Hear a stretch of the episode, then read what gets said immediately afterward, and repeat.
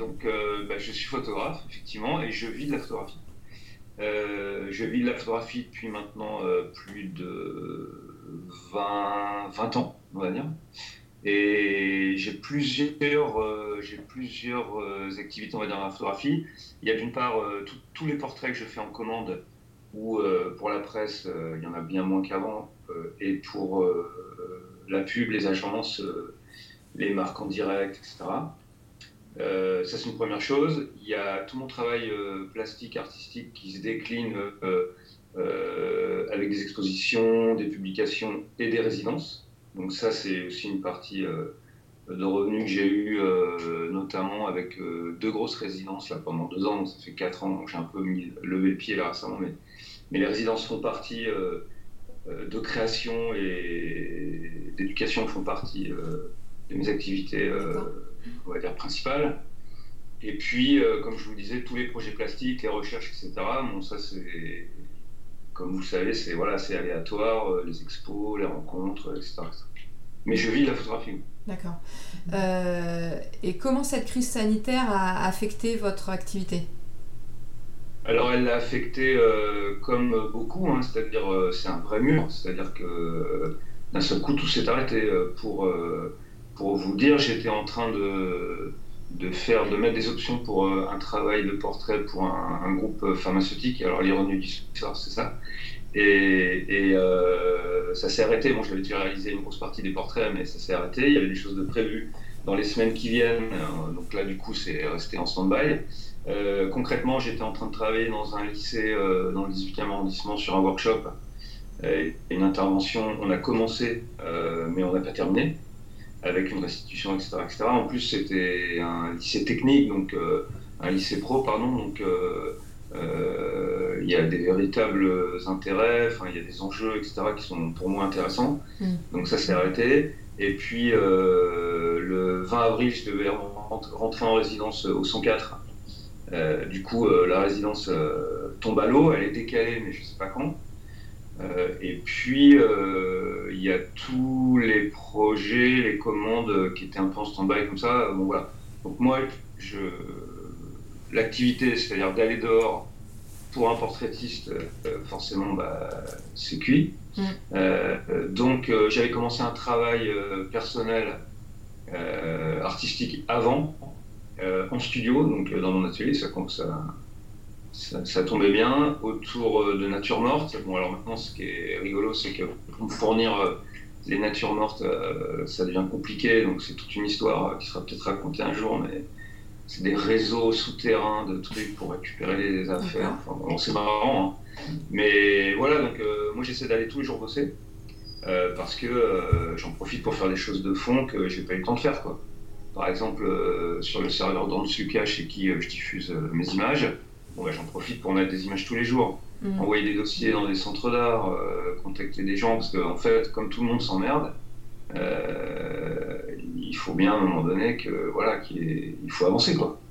Oui, il faut se servir de cette période de confinement quand même pour, pour, pour faire des choses pour avancer. C'est-à-dire qu'on peut pas. Parce ah que là, bah. là, on est d'accord, vous avez. Cas, moi, je suis très content euh, d'être en confinement en ce moment parce que d'une part, ça permet de, de, de, de, faire le point sur plein de choses ça me permet de réfléchir à des projets, ça me permet d'aller voir dans mes idées euh, que j'ai écrites euh, comme ça euh, au gré, au gré du travail et de les revoir, ça me permet de bouquiner, ça me permet de faire des recherches.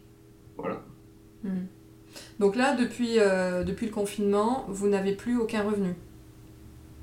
Depuis le confinement, alors j'ai des revenus, mais très peu, parce que j'enseigne dans une école d'art.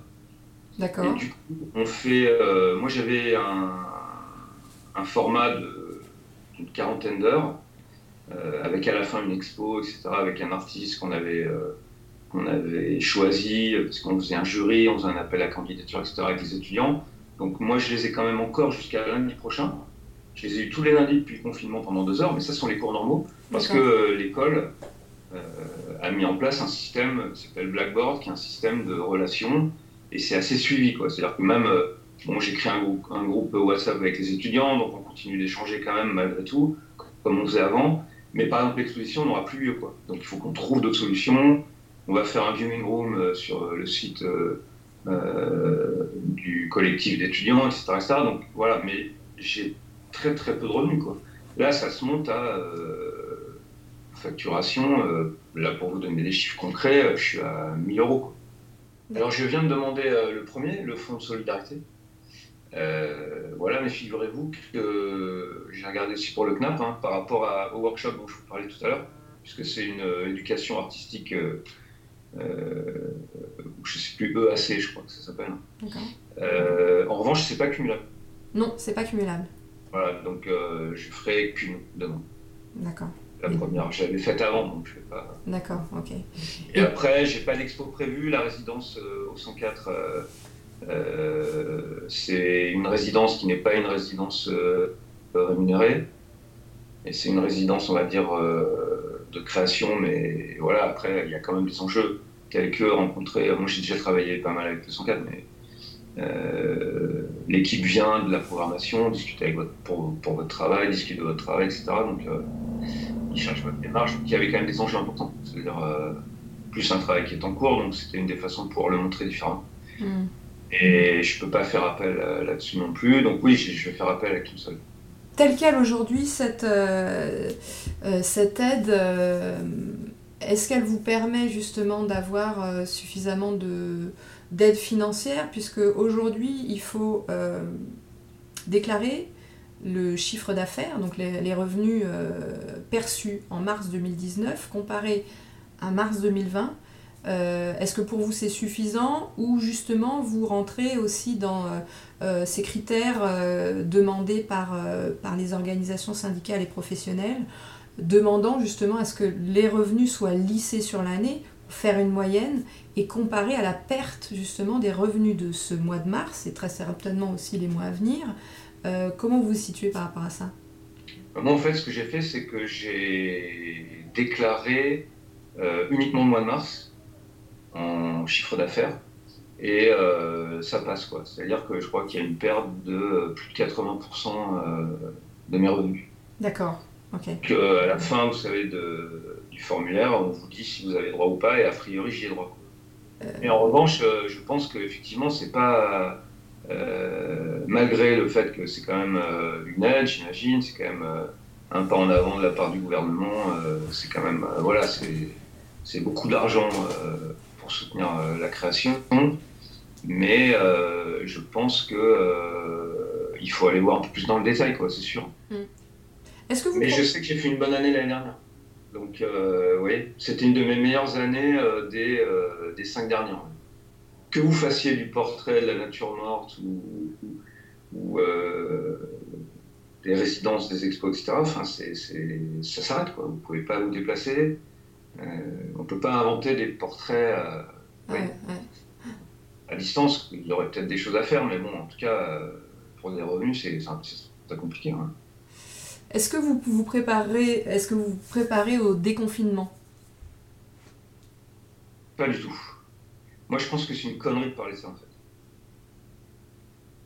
Je pense que c'est une connerie, c'est comme d'habitude, vous savez, ça me fait penser euh, au sida, c'est-à-dire qu'à un moment donné, euh, il y a des bruits qui courent que euh, le sida, la propagation du sida baisse, et, du coup, parce qu'on aurait trouvé un remède, et du coup, tout le monde enlève sa capote.